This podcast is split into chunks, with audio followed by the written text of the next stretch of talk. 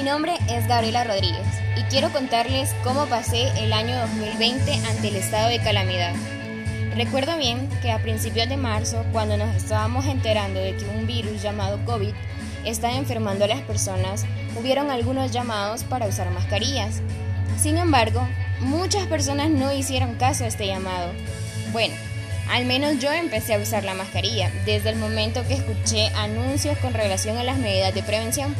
Pero al salir a la calle, en esos momentos nadie usaba mascarilla y si yo la usaba me sentía extraña por las miradas de los demás. Hasta llegaba a sentir que me miraban con burla. Pero eso no duró mucho tiempo, porque el presidente tomó varias medidas sanitarias para no propagar más el virus. Yo al principio sentía que el virus estaba en todos lados. Cuando salía a la calle y no miraba absolutamente a nadie, me sentía como la protagonista de Soy leyenda. Pero bueno, recuerdo que el estado de calamidad comenzó el 13 de marzo y en el caso de muchos estudiantes ya no regresamos a estudiar desde ese viernes 13. Y desde entonces ya todo era de forma virtual. Pasó el tiempo y nosotros con mi familia e incluso con mis amigos mirábamos las noticias y qué feo, pero de verdad que qué feo era ver cuánta gente estaba muriendo.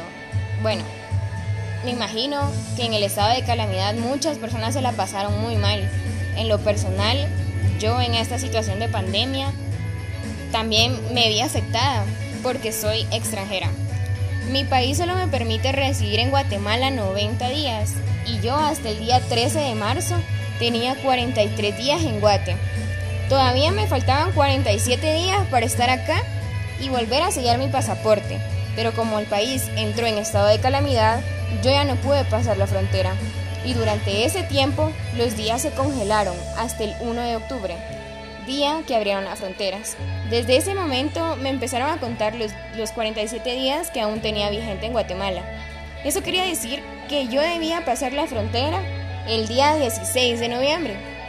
Pero yo no pude viajar porque mi familia y yo no teníamos el dinero suficiente para realizarnos la prueba del COVID y PNR que también lo solicitaban y por esto la pandemia me afectó demasiado en mi estado legal en Guatemala, porque actualmente sigo sin poder ir a mi país y para variar desde ese día 16 de noviembre hasta el día de hoy tengo 75 días con multa por estar en Guatemala sin haber pasado la frontera y cada día residiendo acá son 15 quexales de multa.